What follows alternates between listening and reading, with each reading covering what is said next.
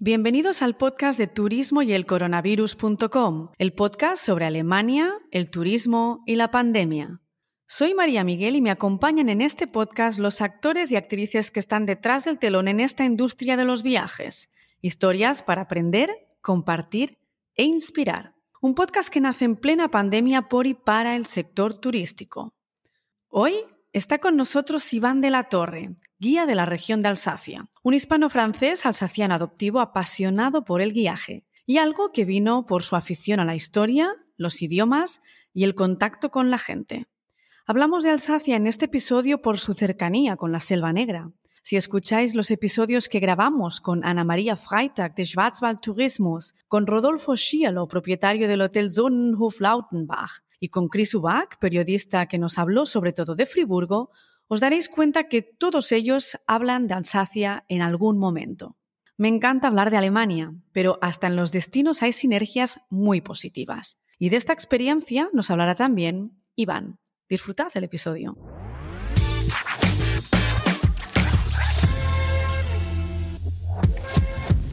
Buenas tardes, Iván, y bienvenido al podcast de Turismo y el Coronavirus. Gracias por estar aquí hoy con nosotros. Buenas tardes, María. Gracias a ti por contactarme. Bueno, parece ya que levantamos cabeza después de muchísimos cabezazos entre restricciones, variantes y temporales. Vamos allá, han sido dos años muy, muy peleones en nuestro sector, dependiendo de cuáles sean tus mercados principales, pues me imagino que la caída de ingresos habrá sido mayor o menor. Tú guías, de hecho, en varios idiomas, en francés, inglés, español y portugués. Así que dinos un poco cuál es tu balance del volumen de 2020 y 2021. También en catalán.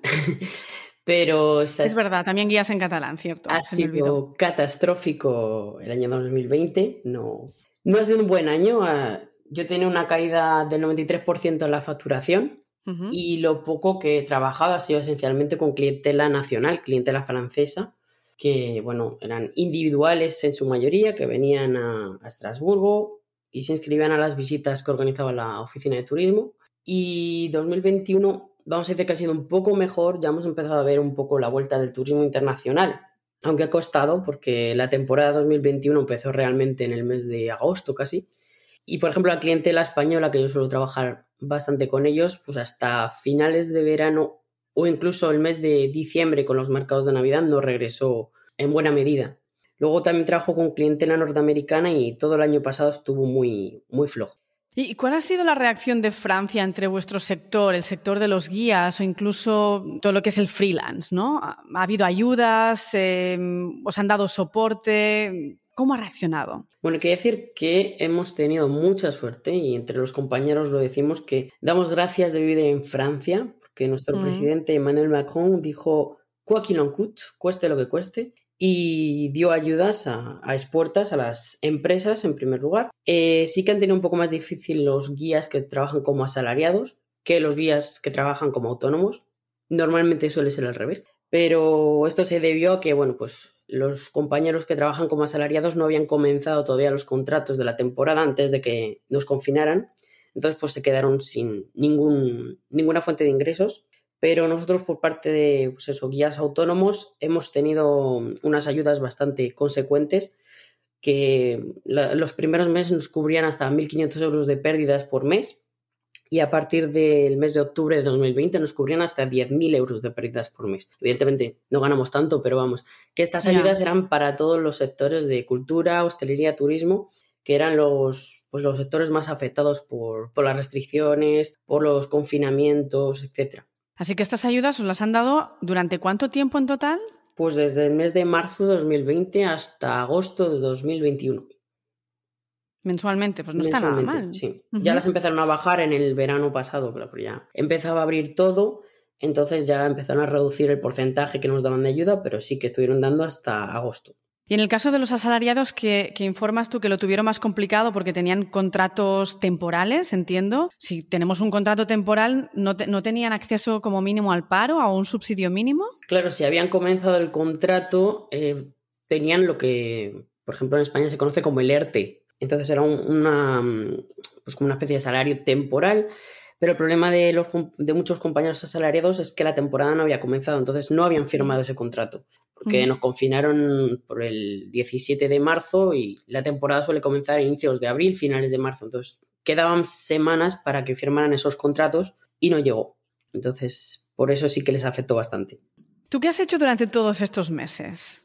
Intentar no caer en la depresión, aunque es difícil porque esta situación de estar encerrado de la noche a la mañana cuando estamos habituados a ir por las calles de Estrasburgo todos los días o de otras ciudades de la región, pues es un poco fuerte. Pero eh, bueno, el año 2020, aparte de las pocas visitas que hice, no, no pude hacer mm, gran cosa, pero en 2021 sí que estuve trabajando en un hotel eh, de recepcionista, que ya había trabajado anteriormente.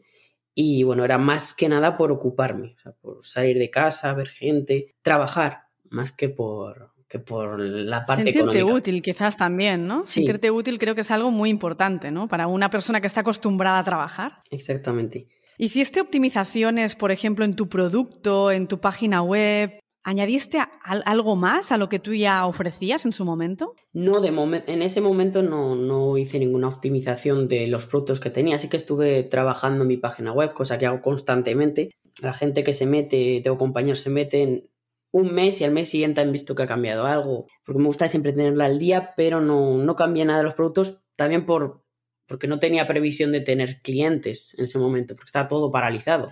Entonces podría proponer la mejor visita del mundo que no iba a venir nadie a hacerla. Entonces, por esa parte no, no hice nada. Tú eres miembro de la Asociación de Guías Oficiales de Alsacia. De hecho, fuiste su presidente entre el 2019 y 2021. ¿Cómo has visto tú a tus colegas? Es un sector que ha sabido optimizar, reinventarse y cambiar algo en su propuesta de valor durante todo ese tiempo, un poco relacionado con la pregunta que te he hecho anteriormente de lo que has hecho tú. ¿Cómo has podido observar a tus compañeros? Bueno, pues hay gente que sí que se ha reinventado, no en el mundo del turismo, hay gente que, pues como no había trabajo, como te he dicho, está todo paralizado, pues se fueron a trabajar a otros sectores.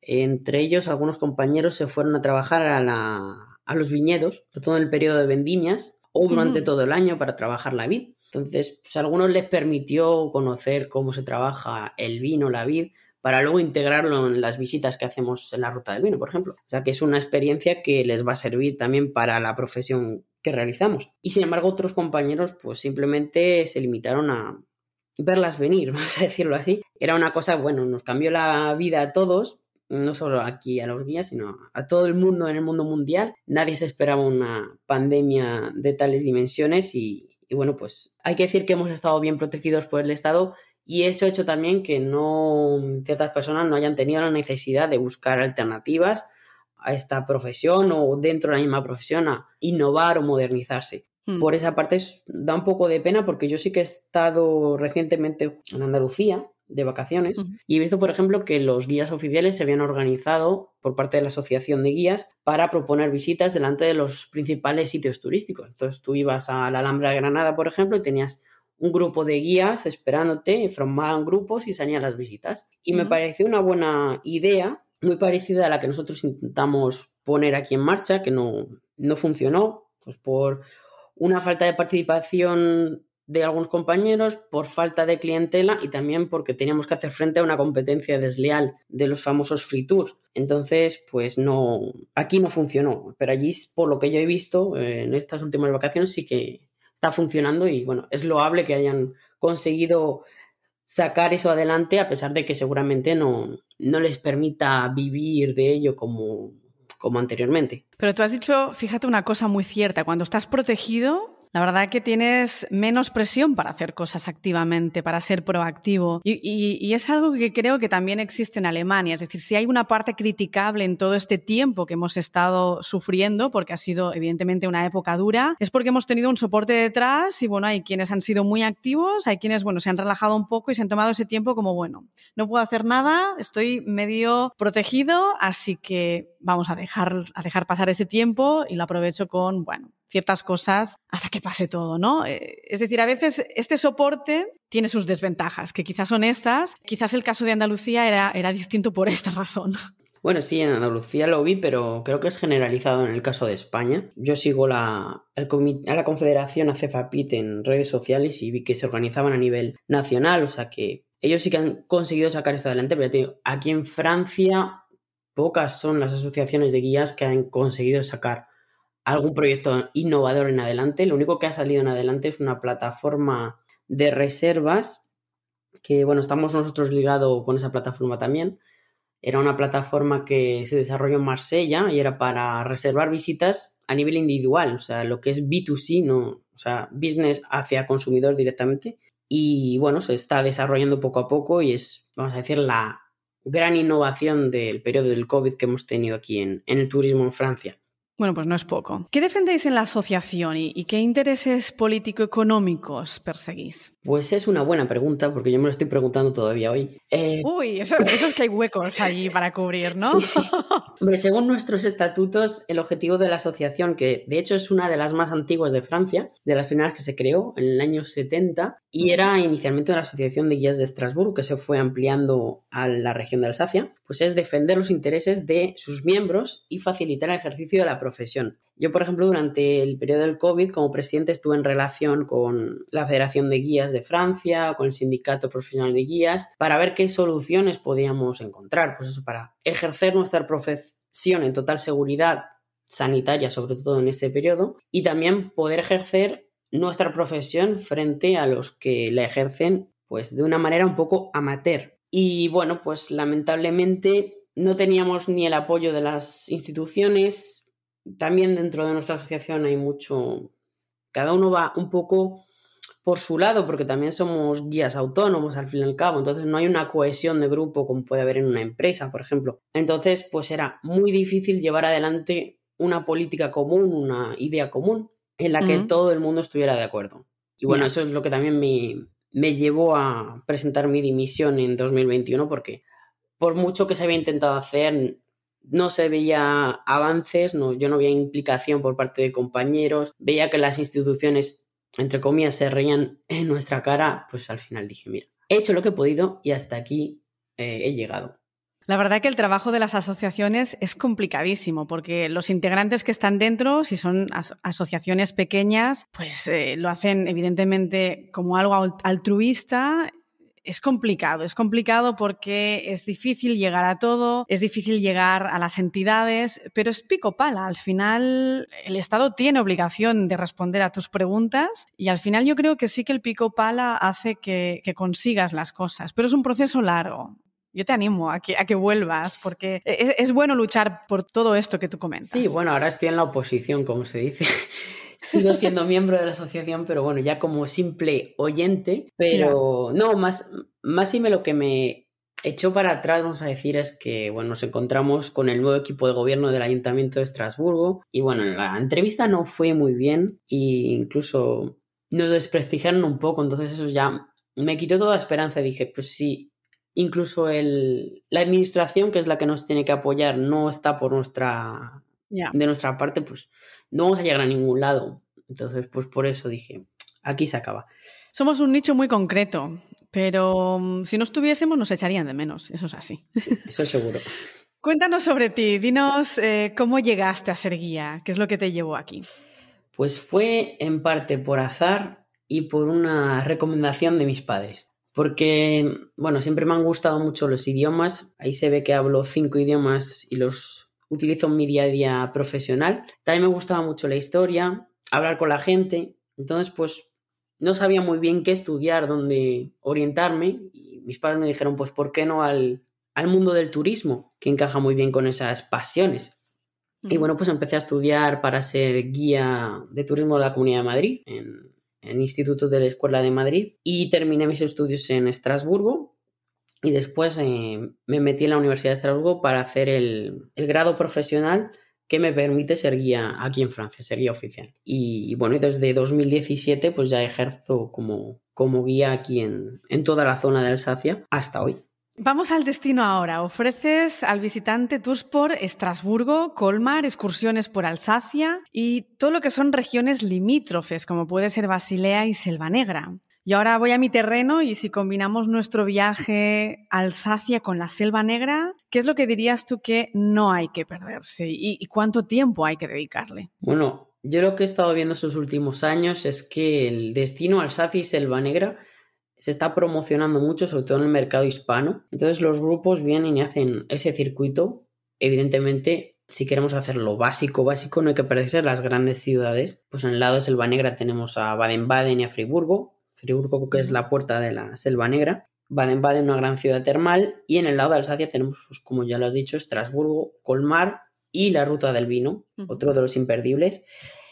Pero bueno, luego también en el lado nuestro, en el lado de Alsacia, por toda la, la historia que tiene la región, pues tenemos muchos tipos de turismo. Podemos hacer turismo gastronómico, tenemos una ruta de la carpa frita en el sur de la región. Evidentemente también podemos hacer turismo etnológico debido a la presencia del vino, turismo de memoria. Tenemos, por ejemplo, un campo de concentración de la Segunda Guerra Mundial, el único campo de concentración nazi en territorio francés. Y turismo militar también, por ejemplo, los fuertes de la famosa línea Maginot que se encuentran al norte de Alsacia. ¿Cuánto duraría un viaje? Pues ya depende de los intereses de cada uno. Si nos quedamos en lo básico, lo que he dicho antes, las principales ciudades, ruta del vino, podemos echarle cuatro o cinco días. Una semana buena para hacerlo tranquilamente estaría bien, una semana de siete días. Pero ya todo depende de, pues, del tiempo de cada uno, de los intereses, para alargar más o menos el viaje. ¿Hay algún museo en alguna de las ciudades que has comentado que digas es imprescindible visitarlo? Es decir, ¿qué interiores también suelen gustar mucho o, crees tú desde tu punto de vista que es un más sí? Bueno, uno de los interiores que suele gustar más es el interior de la Catedral de Estrasburgo, evidentemente, por el reloj astronómico que tenemos dentro, que es una obra maestra del Renacimiento, muy similar al de Praga, pero nuestro mejor, ah. hay que decirlo. Bueno, bueno, bueno. Para ser un poco chauvinista. Y si no, también otra cosa que destacamos es en Colmar, el Museo Unterlinden, que es un museo de arte, una de las galerías más importantes de arte de Francia, fuera de lo que es la zona de París. Evidentemente no podemos competir con el Louvre, pero eh, es un museo bastante importante que destaca por un retablo de inicios del siglo XVI de arte gótico tardío y por una copia del Guernica también, que está hecha en tapiz, el Guernica de Picasso. Y luego Mulhouse, que es una ciudad que está más al sur de, de Alsacia. Como ciudad no tiene mucho interés, hay que decirlo, pero en cuanto a museos, es la ciudad de los museos. El Museo del Automóvil, la ciudad del tren, el Ecomuseo, que es una especie de pueblo alsaciano lleno de casas de entramados de madera que han sido salvadas de la destrucción. Entonces se puede ir a visitarlas e incluso hacen, pues así, como animaciones, como si estuviéramos en un pueblo alsaciano en el siglo XIX, para que se vea cuál es la vida, los oficios, etcétera. Y luego para ir contracorriente, porque desde mi punto de vista Alsacia, pues eh, tienes esa imagen de localidades pequeñas, calles estrechas, y luego, pues bueno, ves eh, todo el reclamo de estos grandes grupos y turoperadores que quieren ir a Alsacia. Yo me imagino que todo esto se llena rapidísimamente. Para evitar ir al mismo ritmo que los demás, ¿qué nos aconseja? Venir en temporada baja. es lo mejor. ¿Y esto es cuándo? Eh, temporada baja es entre enero y marzo. ¿No hace demasiado frío? Depende. Este año, este mes de febrero, no está haciendo para nada frío. O sea, es una temperatura bastante normal, o sea, 12-14 grados, eh, que está bien para lo que es Estrasburgo en febrero, pero todo depende de cómo viene cada año. Pero entonces tenéis una temporada larga muy larga, ¿no? Es decir, una temporada, digo, alta, muy larga. Sí, prácticamente desde hacia finales de marzo, incluso este año empieza antes, yo ya tengo, por ejemplo, trabajo a partir de inicios de marzo y luego se alarga hasta el mercado de Navidad, hasta que acaba el, año, hasta finales de diciembre, con un pequeño bache en los meses de octubre e inicios de noviembre, que suele estar la cosa tranquila. Esos también serían unos meses para venir, por ejemplo, porque no estamos totalmente fuera de la temporada, lo que nos llevaría, por ejemplo, a encontrar sitios cerrados, pero tampoco estamos en el momento importante del, turismo. O sea, no, no, estamos rodeados de turistas por todos lados. Entonces, quizá temporada baja o octubre, noviembre. Vale, así que aparte de la temporada baja no hay ningún truco para decir, mira, es que esta ciudad, me invento, ¿eh? se llena siempre a las 12 porque llegan todos los autocares que vienen de Alemania. Y no sé, como al final también Alsacia tiene ese destino de excursiones de un día, esa es la pregunta que me hago. ¿No, no, no podemos afinar un poquito más eh, o solo hay que venir en serio de, enero a marzo para esquivar todo Se puede venir, pero claro, esquivarlo es muy difícil. A lo mejor quizás en tres semanas más sencillo, porque los fines de semana, sobre todo en verano, es catastrófico moverse por la ciudad, porque hay mucha gente. Pero bueno, pues antes de que lleguen, como dices tú, esos autobuses, esos barcos fluviales, pues es antes de las 10 mm. de la mañana. A partir de las 10 y media ya empezamos a tener grupos por la ciudad y ya en cuanto que llega mediodía ya la ciudad se ha despertado y bueno, aún así se puede ir tranquilo. Hay que decir que la mañana es más tranquila que las tardes. Es conveniente hacer noche entonces en, en Alsacia. Sí. Luego también, si se quiere salir de. Porque los tour operadores, por ejemplo, siempre van a Sota, Caballo y Rey. Lógico. Eh, se puede, por ejemplo, ir a pueblos que tienen mucho encanto también y que no están dentro de los circuitos turísticos imperdibles. Tanto como en el norte de Alsacia como en el sur hay pueblos de este estilo. Y bueno, son bonitos, pero la gente los desconoce también porque, bueno, algunos son inaccesibles en autobús porque son muy pequeños, muy estrechos, no hay infraestructura. Entonces, lo ideal es, bueno, si se tiene el tiempo y la posibilidad de llegar a esos sitios, ir a visitarlos. ¿Y tienes algún buen ejemplo de esos pueblos, pero que sean un poco más accesibles? En la zona de Estrasburgo, a, vamos a decir, media hora de Estrasburgo, tenemos la ciudad de Auvernay, Auvernay escrito, que es bastante importante no hay mucha gente, pero si nos queremos salir de lo que es la zona turística, tenemos unos pueblecitos muy cerca, que es Rosheim, la ciudad de la rosa, Bercht o Mittelbergheim, la montaña del medio del pueblo, que se llama literalmente traducido. De hecho, ese pueblo fue elegido mejor pueblo de los franceses por un programa de televisión, pero no está dentro de los programas turísticos habituales por lo que te he dicho antes, por la dificultad de acceso con un autobús de turistas, por ejemplo. O luego en, el sur de Alsacia, más cerca de Colmar, o Colmar, tenemos Bergheim, Unavir, que queda entre dos pueblos de los más turísticos, y Saint-Hippolyte.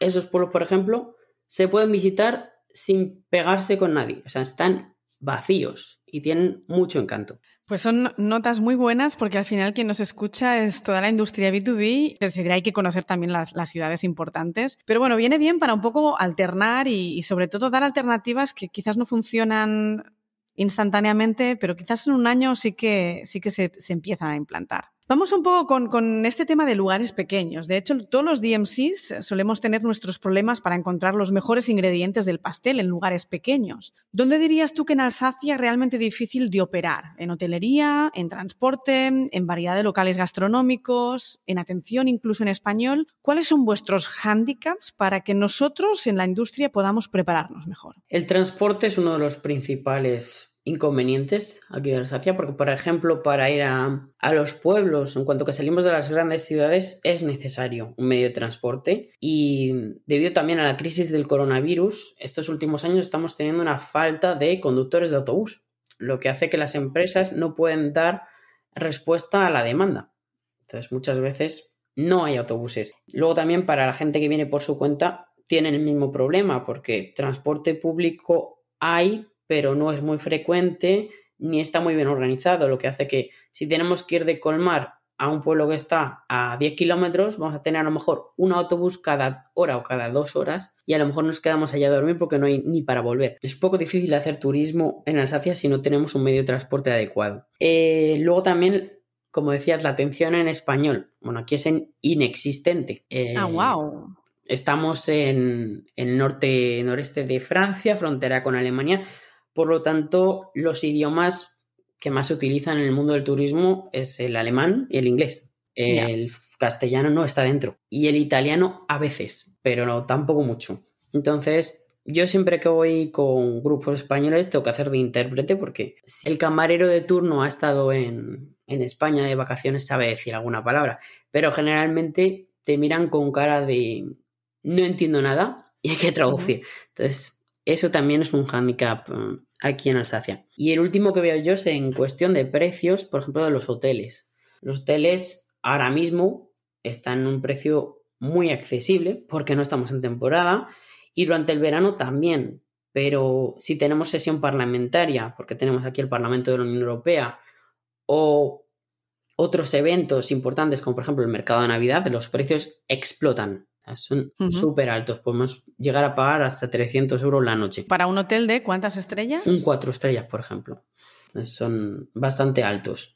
Bueno, eso lo conocemos en Alemania. Eso cada vez se puede jugar más con los precios desde que existen los precios dinámicos. Es ley de oferta y demanda. El mercado ha cambiado mucho y bueno, tiene, yo no lo veo tan mal, pero sí que al menos debería estar limitado. Hoy Alsacia lo hemos comentado antes, ¿no? Que si autocares, excursiones de un día, has hablado de cruceros fluviales, es un destino que vemos común en viajes organizados, en paquetes Y además, eh, por lo que yo conozco, siempre el precio de venta es un precio muy competitivo. Es un plus para generar más grupos y, lógicamente, más volumen que, bueno, a algunos afectados pues les interesa y les viene muy bien, pero que tiene otras muchas desventajas. ¿Cuál es tu postura, Iván? A ver, por un lado, digamos que yo vivo de ello también. Yo vivo de ello, pero viviéndolo desde dentro también, yo, por ejemplo, no me sentiría a gusto en viajar en esas condiciones. Por ejemplo, si tengo que viajar a una ciudad que no conozco, prefiero ir solo. O si existe la posibilidad de ir en grupo pequeño, lo prefiero. Porque muchas veces vemos, mm, o lo que yo veo, por ejemplo, es que vienen pues grupos de 40, 50 personas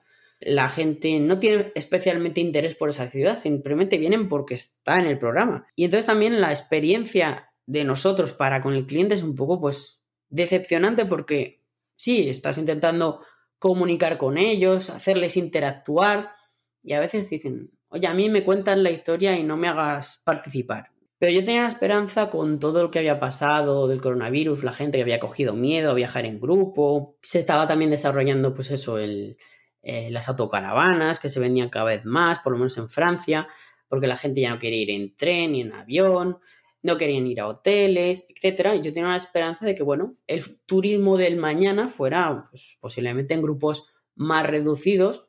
A lo mejor los costes subirían considerablemente o un poquito, porque entiendo que, claro, a ciertos tour operadores les conviene llenar grupos porque se les reducen los costes. Pero por lo que estoy viendo ahora con el inicio de la temporada que viene, no me parece que haya cambiado nada con respecto al periodo antes del COVID. En cuanto al turismo de grupo, no sé el turismo individual, si habrá cambiado algo. Es un proceso, Iván. Esa pregunta nos la hacemos todos, ¿no? El deseo de, de, conseguir un mejor turismo, creo que al menos los que tenemos cierta responsabilidad social en la industria aspiramos a un mejor turismo y, yo sí creo que al menos la pandemia nos ha dado muchísima reflexión. También los que hacen paquetes han reflexionado y saben lo que está bien y lo que está mal. Pero es un proceso, es decir, una cosa es implementar cambios y la otra es hacer desaparecer tu antiguo producto. Y con el usuario final es un poco lo mismo. Al final, este compra lo que está en oferta y va a tener unas prioridades o un destino o un precio. Entonces yo creo que, sí que se han conseguido muchas cosas después de esta pandemia en esa fase final de la pandemia, pero hasta que realmente palpemos el cambio, nos falta un tiempo. Pero sí que creo que ciertos modelos van a, con el tiempo, a perder cierta importancia. Esperemos que sea así. Bueno, la esperanza es lo último que se pierde. No, la verdad que en muchos episodios se confirma reiteradamente que habrá un mejor turismo. He hablado um, con varios en el sector y lo dicen las estadísticas, lo dicen los pronósticos, los estudios, incluso la opinión de todos, todos los que estamos en el sector o la mayoría apuestan por este, por este mejor turismo después de la pandemia. Y yo también me pregunto, porque es otro tema, dentro de, la, dentro de la industria tenemos muchísimos nichos, ¿habrá también un mejor guiaje? Sí, eso es una de las cosas que nos hemos planteado, yo con mis compañeros estaba hablando de, futuro y sí que decíamos que a lo mejor para el turismo del mañana haría falta guías más especializados. O sea, ya no va a servir con ciertos grupos fuera de lo que es el, el grupo de paquete, ya no va a servir el contar lo mismo repetidamente de forma robotizada. Yo, por, mi parte, odio eso. Intento en todas las visitas cambiar un poco la manera de contar, la manera de interactuar con la gente, para no hacer siempre lo mismo. Pero tengo compañeros que, bueno, les es muy fácil y, y es como si pusieran un cassette. Igual, yo creo que sí, que si llegamos a ese turismo del que me estás hablando, que tendríamos un grupos más reducidos, quizá con más exigencias, sí que el viaje tendría que mejorarse, ya no, ya no valdría cualquier cosa y sí que habría que incrementar también la cantidad de, a lo mejor, de la calidad de la información. Y también, por otra parte, a, mí me gustaría más, sinceramente, porque muchas veces, como te he dicho antes, con los grupos que vienen en, en paquete no muestran real interés por lo que están visitando. Entonces, a veces te da pena porque me ha pasado ya que al cabo de dos horas de visita de la ciudad, me pregunta un cliente, oye, ¿cómo se llamaba la ciudad? no sé, todas mis frases empiezan con el nombre de la ciudad. Entonces, me demuestra que o bien la persona no estaba prestando interés o, simplemente le da igual en estar en Estrasburgo que en Edimburgo que en Luxemburgo. Total, las tres acaban en Burgo, pues poco importa dónde queden. Bueno, estos son los retos del guiaje y el guía, ah, le guste o no le guste, sois unos apasionados del contenido que contáis, de la historia que contáis. Eh, yo trato con muchos guías, sé lo frustrante que es que no te escuchen o que no interese tu contenido, pero parte de vuestro trabajo es adaptarlo al cliente que tienes delante. Y no todo el mundo puede estar tan apasionado por lo que uno cuenta. Entonces, aunque duela, es part of the game, ¿no? Que digo yo, es parte del trabajo del guía y cuántas veces no, no, se han contratado tus privados en el que lo que has hecho es irte de compras con el cliente. Bueno, pues al final es parte del servicio que sí que es cierto que contratan un guía para que se transmita un contenido, pero la verdad es que no todo es historia a veces o no todo es cultura y y a veces los clientes tienen otras necesidades. Hay que entenderlo, aunque bueno, se escape un poco de nuestra, de nuestra estrategia y, y bueno, y esquema mental. Bueno, hoy vamos a, conseguir seguramente en la pospandemia un mejor turismo, un mejor guiaje, al menos solo que hayan algunos que intenten hacer todos esos cambios. Creo que si vamos por el buen camino. Yo, Iván, te deseo lo mejor para esta temporada, que tengas muchísimas reservas, que se active todo y estamos en contacto. Muchas gracias por participar en ese podcast. Muchas gracias a ti, María.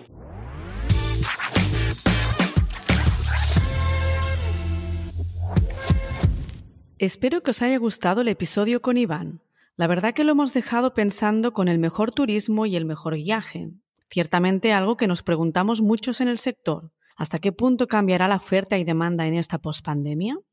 En el próximo episodio damos un salto a Argentina para hablar con la cofundadora y managing partner de Masten, una agencia de marketing enfocada en la industria turística latinoamericana. Ella es Constanza de la Cruz.